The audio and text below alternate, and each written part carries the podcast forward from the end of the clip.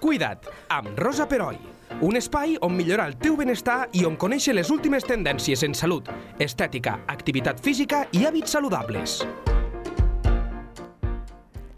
Benvinguts de nou a Lleida 24. Avui tornem a comptar, afortunadament, amb la presència de la doctora Pilar Riu.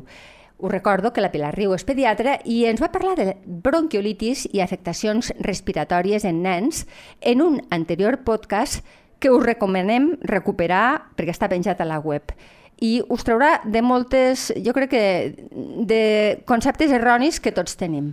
I avui la tornem a tenir aquí a l'estudi perquè parlarem d'una afecció que ens resultarà a tots molt familiars. Tingueu nens o no en tingueu. Però si teniu nens, eh, la recordareu d'una manera especialment amarga, que són les otitis. Eh, ho dic perquè normalment... Hola, Pilar, què tal? Com estàs? Bon dia, Rosa, gràcies per tornar-me a convidar a aquest espai. A tu, a tu. Eh, jo el record que tinc de les otitis és que fan molt mal, és la veritat. Però primer de tot, i sempre faig la primera pregunta perquè la gent ens posem en context, què és una otitis? Mira, les otitis són la inflamació o la infecció de, de l'orella, no? de, de l'oïda. Llavors, hi ha diferents tipus d'otitis segons la part de, de l'orella que s'afecte. Bueno, faig una mica de resum per a que Sí, ens sí, posem sisplau. al lloc. L'orella està dividida en tres parts. Uh -huh. vale? Hi ha l'oïda externa, que és el pavelló auricular i el conducte auditiu extern, que es diu. Després hi ha la oïda mitja, que està de, darrere del, de la membrana timpànica o del timpà, Sí? i és com una cavitat, i a dins de la, de la, de la oïda mitja tenim uns ossets que serveix per a que hi sentim i la trompa de- d'Eustaqui que comunica el nas amb l'orella. I després hi ha l'oïda interna, que és la part més, més neurològica. Vale? Sí. Llavors, segons la part que s'afecte, podem tenir otitis externes o otitis mitges, que Val. potser és el tema que avui tractarem una miqueta Vale. més per intentar Perquè diferenciar-les. entenc que les internes són molt... Men, deuen ser més, més escases o no? Otitis internes no no n'hi ha, perquè és com Ah, la part neurològica, vale. doncs hi ha les otitis externes i les otitis mitges. D'acord. Però eh, la sintomatologia del dolor aquell tan agut que fa tan mal deu ser igual per una ex- externa que per una mitja? Entenc Sí, que... les otitis en general sempre fan molt mal, no? Sí. Llavors, les otitis externes, eh, la inflamació és la del conducte, no? I llavors ens fa molt mal la que mobilitzem una miqueta l'orella, o els nens se la toquen i els hi fa molt mal, són aquests nens que diuen no em toquis l'orella, que em Sí. fa molt mal, no? Això ens orientem molt a una otitis externa, i les otitis mitges fan mal perquè s'acumula molt moc a, a la cavitat aquesta timpànica. A l'acumular-se el moc el que fa és que la membrana del timpà, doncs aquest moc la vas pentejant, no? Cap a fora, Ja. i això fa molt mal, no? Vull dir, és una pressió que tens aquí a l'orella que no hauries de tenir i això són nens que els hi fa mal.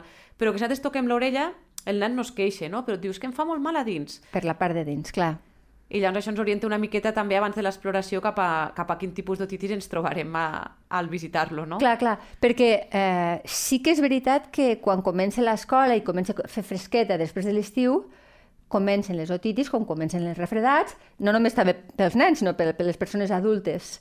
Eh, és quan suposo que trobeu el més gran nombre d'otitis, no? És quan diagnostiqueu més otitis. Sí, les otitis mitges eh, les diagnostiquem sobretot això, no? El, el primer trimestre de, de col·le, no? Exacte, Diem, quan per entendre'ns. fred, quan Sí, tenen sí, més sí. mocs... Per què? Perquè, bueno, ja hem dit que hi ha aquesta trompa d'Eustaqui, no?, que comunica el nas amb, amb l'orella, llavors és fàcil de que tot el moc que tenen pues, a la, al nas, a la gola que els hi puja cap al nas, tot això, per, aquesta, per aquest conducte ens arriba a, a l'orella, no?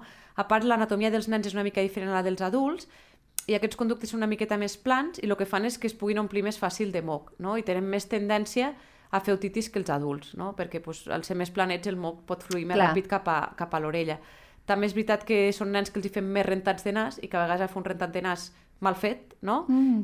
El moc aquest va cap a, cap a l'orella. Cap a i ens- l'orella. Sí, Quan i dius ens- rentat de nas és allò de, de posar suero, el Sí. suero que fiquem, han ficat totes les mares amb els nens amb nas tapat. Sí, que abans sempre dèiem, pues un xeringazo i que surti el moc, no? Sí. Doncs a vegades al pegar aquest, no, amb tanta pressió, el que fa el moc és anar a un lloc que no toque, no? L'objectiu de fer un rentat de nas, bueno, no ve ara amb les No, otitis, no, però, per però estaria bé dir-ho, sí, perquè ho, ho fem, o fèiem les mares, Sí, no sé lo- si es fa encara. Clar, ara el que es fa és intentar, no? O sigui, l'objectiu del rentat de nas és que el, el moc surti del nas i que el nen pugui respirar bé. No cal tirar-li el suero a, a pressió. El que hem de fer Mhm. és, doncs, pot, el pots tirar gota a gota, no? I que el moc aquest, si se'l traguen, doncs ja, ja el, Bueno, el trauran, no? sí. Eh, no cal pegar un cop de suero fort perquè, bueno, doncs la facilitat és aquesta, no? Que vagi cap a l'orella i puguem provocar una, una otitis amb un nen que simplement està bé constipat. Clar, perquè normalment entenc que l'autitis va relacionada amb els refredats, Sí? normalment, i va relacionada també amb les angines? Perquè eh, hi ha quadres, no?, de, de les dues coses, o, o no, Sí, pensa necessàriament? que, que les angines, quan se'ns inflamen les, les amígdales i tenim un quadre d'angines, això ens dificulta que el moc pugui drenar, no? Vull dir, Ja. és, fiques com un, com un obstacle a que el moc pugui passar. Llavors aquest moc va cap a un pot. Doncs aquest moc que no va cap a baix, doncs ens puja cap al nas i amb més facilitat cap a l'orella. Els quadres catarrals amb nens és fàcil, no?, de que facin alguna itis, que diem, no? Sí. O alguna amigdalitis o alguna otitis per això, doncs perquè el moc drena amb dificultat i és fàcil que se'ns quedi estancat en algun lloc i s'infecti. D'acord. Llavors, mm, entenc que si només és una petita molèstia mm, pel nen, quan ho detecta el pare o la mare, mm, potser no caldrà anar al pediatre, però quan convé anar al pediatre? Sobretot quan es queixen, eh, quan els fa molt mal, però per a que els pares sàpiguin quan han de portar el nen al pediatre, perquè a vegades, a vegades és una molèstia que passa el dia següent, això ha Sí. passat sempre, no? Però com, com, com, què els hi aconsellaries a aquests pares? Jo a la consulta sempre els dic que un mal d'orella que duri més de 24 hores l'hauríem de veure. Val. Vale? A vegades comencem amb un mal d'orella doncs, perquè els ha anat una miqueta de moc, però ells mateixos ho resolen i els hi estalvies no? una visita al, Clar. al pediatre. Llavors, doncs, són típics que comencin per la nit, no? perquè és quan estan tombadets i quan més pressió pot fer el moc. Llavors, bueno, donar una dosis d'ibuprofè, veure com evoluciona. Si dius, ostres, és que ha passat mala nit, s'ha aixecat malament, doncs escolta, mirem aquestes orelles què està passant i si hem de ficar algun tractament extra. Que se l'ha passat, doncs fantàstic, esperem a veure com, com evoluciona i doncs, els estalviem no? aquesta visita al, al nen i als pares. Exacte. I eh, l'origen és víric, és, és bactèria no, o què? O, o pot haver dos tipus d'otitis? Com va això? Clar, eh, parlant de les otitis mitges, que són aquestes dels Sí. quadres catarrals, normalment l'origen és un quadre víric, un quadre catarral. Val. Vale? Llavors, bueno, aquest quadre catarral ens genera aquest moc, però sí que és veritat que quan l'autitis, no, veiem que doncs, hi ha una febre que no acaba de baixar, Exacte, que sí. veiem un timpà molt moc a darrere, que el nen es queixa de molt dolor i portem ja 24-48 hores així, hem de pensar que que aquest moc s'ha sobreinfectat amb alguna bactèria. Val. Vale? Llavors és quan els pediatres receptem antibiòtic per evitar que aquesta otitis se'ns pugui complicar. No? És, una, és una infecció que, que hem d'estar atents perquè té risc de complicacions i tractar-la a temps doncs, ens estalvia que, que evolucioni aquest quadre. Perquè una otitis mal curada um, pot eh, tenir conseqüències molt greus? Clar, sí que és veritat que otitis que evolucionen, que dius, ostres, doncs és una otitis que s'ha sobreinfectat, que, que raro, eh? perquè normalment doncs, els pares és un quadre tan dolorós que, Clar, clar, que solen consultar i el veritat, això, tractem. sí, sí. Però sí que es poden complicar amb coses greus. Les complicacions més freqüents és una, una entitat que es diu mastoiditis, que és la inflamació de l'os que hi ha darrere de l'orella, que llavors això doncs, requereix un antibiòtic moltes vegades doncs, endovenós, bueno, és un quadre ja que, que requereix com més com més cuidado, no? Uh -huh. I també se'ns pot complicar amb una meningitis, no? Llavors, sí? sí, són quadres que hem de tenir molt, molt en compte, no? I intentar, doncs, això, estar atents a les otitis sense que ara salti les alarmes, no? D'un mal és- d'orella... Normalment no passa això, Sí, jo però els bueno, anys que porto, doncs, potser he vist dos mastoiditis, no? Val, I. I cap meningitis i Val. que, sí, i que continuï així. Sí, sí. Però sí que és veritat que són coses que els pediatres doncs, sempre tenim en ment, no? De, Però- de, que, de controlar les otitis i fer els controls que necessitem després. perquè hem estat parlant, eh, per, potser per què iniciat jo, eh, de, de que comença quan comença el fred, però, però també hi ha otitis a l'estiu, provocades, per exemple, per l'aigua, això també ho saben totes les mares, per les piscines, pel mar. Eh, és el, la, la causa eh, és la mateixa o no? O és una altra cosa? Mira, les otitis d'estiu, les otitis de piscina, no? Són otitis externes, aquestes. Val, aquestes són les que són afecten a la... externes. Mm. Normalment són externes. Per què? Doncs perquè l'orella, quan ens fiquem dins de l'aigua, doncs és una cavitat no? que fins al timpà doncs, és, és, o és oberta, no? Llavors, a través de, del, del pavelló, entre l'aigua, i aquesta aigua no és una aigua estèril, no? Pues, doncs pot haver Ara. bactèries, i el que fa és infectar la pell d'aquest... el revestiment que tenim al conducte, Mhm. vale?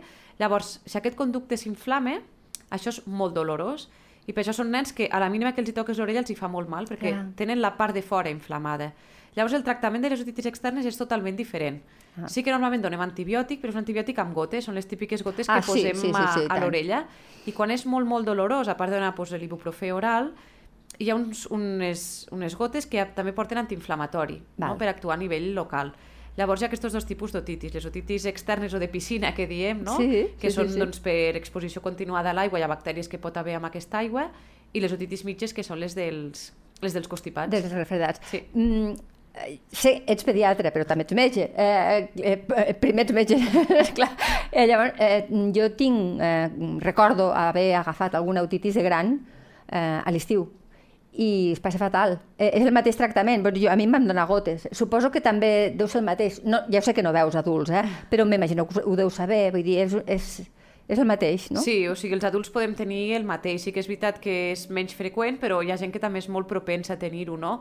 El tractament acaba sent el mateix, no? Doncs les gotes per, amb l'antibiòtic que actuen a nivell local i doncs les bacteris que pugui haver al conducte doncs les erradiquen, però sí que és veritat que hi ha molts adults que, que també ho poden, ho poden patir. De mateixa manera que pots patir unes angines, és sí, el, el mateix sí. cas. I els nens que pateixen otitis així de piscina, que dius tu que m'ha fet molta gràcia el, el concepte, eh, abans s'indicaven taps per, per banyar-se. No sé si ara això també... O sigui, és, és adequat? Eh, funcionen els taps per a que no entri aigua? Sí, la veritat és que, clar, els nens a l'estiu no els hi pots prohibir la piscina i el mar. Sí que durant el període difícil, de... difícil. és molt difícil. Mentre estan amb l'autitis externa, doncs els dius, vinga, podeu anar a la piscina, només mullar les cames, que això, bueno, és una Ai, mica pobrets. missió impossible, no? Quasi és millor que no hi vagin. Però sí que quan ha passat el quadre agut no? i s'ha resolt aquesta autitis, es recomanem els taps. Ara està... Bueno, doncs també és un món que ha evolucionat i els hi fan els taps a mida, ah, adaptats a cada nen i que tapin molt bé no? per segellar l'entrada. Llavors són nens que ja saben doncs, que per anar a la piscina o al mar es fiquen els seus taps i amb això poden fer una vida normal, no? perquè clar, sí que és veritat que els nens que són molt propensos fan otitis molt sovint sí, i clar, els estius és... pobres són, vamos, Horribles, pobrets, pobrets, que, que diuen, ostres, que volem anar a la piscina i dius, clar, és que tens tota la raó, no? Llavors, bueno, els taps sí que és una, és una ajuda important. Molt bé. I a part dels, dels taps, eh, un consell als pares per prevenir els dos tipus d'otitis. Jo sé que, que és una pregunta que deu ser molt difícil de contestar, eh? però què els diries als pares per dir, mm, vigileu, perquè com que fa tan mal, si diguessis, bueno, és una, una, un refredat, doncs mira, si l'agafes, l'agafes, però una otitis, com ho pots fer perquè, perquè no vagi cap a una otitis ni un, ni d'un tipus ni de l'altre? Les otitis externes, això, no? és evitar el contacte amb l'aigua que amb nens és, és pràcticament impossible. Clar, no? Clar. Llavors, els taps és l'única mesura de prevenció que podem tenir. O sigui, inclús abans de fer una otitis ja podem... Bueno, si són nens que no n'han fet mai, Val. O sigui, que es banyin normal i si veiem que són nens que a vegades ni fan una no en fan mai més, no? Però sí que hi ha nens que dius, ostres, que n'acaben de fer una i al cap d'una setmana tornen a estar. Aquests nens sí que els hi recomanem. Si no, doncs són nens que han de fer vida normal i quan aparegui el primer cas doncs ja, ja, ja ficarem remei. Eh, sí que són molt doloroses, però és veritat que amb les gotes en 24-48 hores han millorat molt. molt. Llavors és una patologia, entre cometes, agraïda, no? que dius, ostres, sí, sí que venen amb sí. molt dolor, però bueno, al donar l'antiinflamatori i l'antibiòtic milloren molt. I les otitis mitges, doncs bé, mmm, mesures de prevenció, el que hem dit, evitar els rentats nasals doncs, no? així amb, sí. amb molta força. Exacte, ho havies comentat. Ensenyar els nens a mocar-se cap a fora, perquè la tendència dels nens quan tenen mocs sí. és ensumar-los cap a dins, sí. no? Quan són petits és impossible. Clar, llavors no doncs és ensenyar-los això, no? Pues, doncs vinga, anem a bufar aquest mocador i que surtin els mocs. Intentar que els treguin cap a fora. És, és molt difícil, eh? sobretot amb nens menors de 3 anys, que és quan més otitis hi ha també, no? És molt sí. difícil que ho facin. Sí. Però bueno, que a vegades amb jocs i tal ho aprenen molt bé, inclús ara tenim molt suport de fisioteràpia, de fisioteràpia respiratòria, que els ensenyen a fer doncs, doncs, tot això, ah, i, rentats, bé, no i rentats nasals, i, i va superbé, no? Llavors això, evitar doncs, eh, ensumar els mocs, i bé, evitar els constipats és molt difícil amb les mesures que sempre diem, no? Doncs bon rentat de mans, però bueno, ja sabem que els nens sí, porten bueno, mocs una mica, durant sí. tot el curs, quasi. Llavors, doncs això, doncs evitar ensumar els mocs i els rentats nasals que siguin amb, amb tanta potència i bueno, dins dels nens que fan també moltes otitis mitges, sí? que és, ostres, que cada vegada que agafa mocs fa una otitis, no? o li supuren, que és quan es fa un foradet a la, a la membrana del timpà i en surt moc per l'orelleta. sí. Llavors sí que eh, els enviem a l'especialista, a l'otorrino, i poden fer una petita intervenció, que són els drenatges, que també se'n parla molt, uh mhm. -huh. que els drenatges no és res més que un tubet que es fica a través del timpà, i cada vegada que hi ha moc, el moc surt per aquest tubet i evitem doncs, que, que no es tingui dolor, exacte. que es faci una infecció i bueno, és una, són uns tubets que acaben caient sols i que moltes vegades a aquests nens els hi canvia no, la perspectiva de l'hivern, perquè bueno, doncs van traient el moquet per l'orella i se'ls estalvien molts tractaments antibiòtics, falta a l'escola doncs, cada dos per tres, i bé, sí. és una barreja de coses i sobretot el, el, I malestar, el malestar que és, sí, sí, sí. perquè a més també fa febre l'autitis clar, al ser, és clar, una... el sobreinfectar-se clar, sí. no deixa de ser una infecció no? que les infeccions víriques doncs, donen febre però clar, quan se sobreinfecta per una bactèria doncs la febre són febres que costa molt més de, de controlar. Clar. Doncs, eh, com sempre ens ho aclareixes tot ràpid, fàcil i bé. I torno a recordar l'Instagram de la Pilar, que és Pediatips Lleida, em fa molta gràcia aquest nom.